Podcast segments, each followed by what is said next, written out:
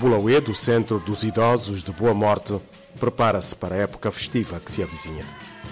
A diretora do lar, Filipa Fernandes, quer devolver a esses homens e mulheres o convívio social que lhes foi negado pelos próprios familiares. Este Bulauê surgiu através de dois técnicos sociais, que é o Alberto Fernandes e a Filipa Fernandes, e mais o senhor Igreja Matinal, que está do meu lado.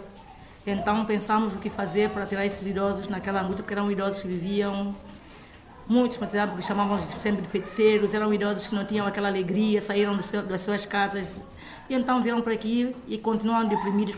deprimidos. Então, nós dois sentamos, os dois técnicos sociais da Cruz Vermelha, que é a Filipa Fernandes e o Adalberto Fernandes, sentamos e analisamos e vimos criar este Bulauê juntamente com um grupo de leigos para o desenvolvimento que tinha como alvo a professora Vera, que está na nossa fotografia, também que nos deu uma força para fazermos também, não só o Bulauê, também criamos também o artesanato e muitas coisas fizemos aqui no lar.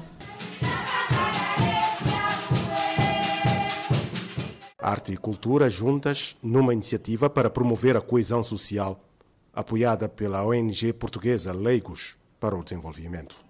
Trabalhamos em três grandes eixos, não é? que é a coesão social, a formação profissional e educação. Então, num deles, no grupo comunitário, que foi um grupo criado aqui no bairro da Boa Morte, onde estão representados as principais entidades e instituições que trabalham no bairro, está também o lar da Cruz Vermelha, ah, com a diretora, com a Filipa. E então ah, foi, foi levantado no grupo comunitário que uma das necessidades do bairro era este acompanhamento aos idosos ah, e integração deles na comunidade. Pronto.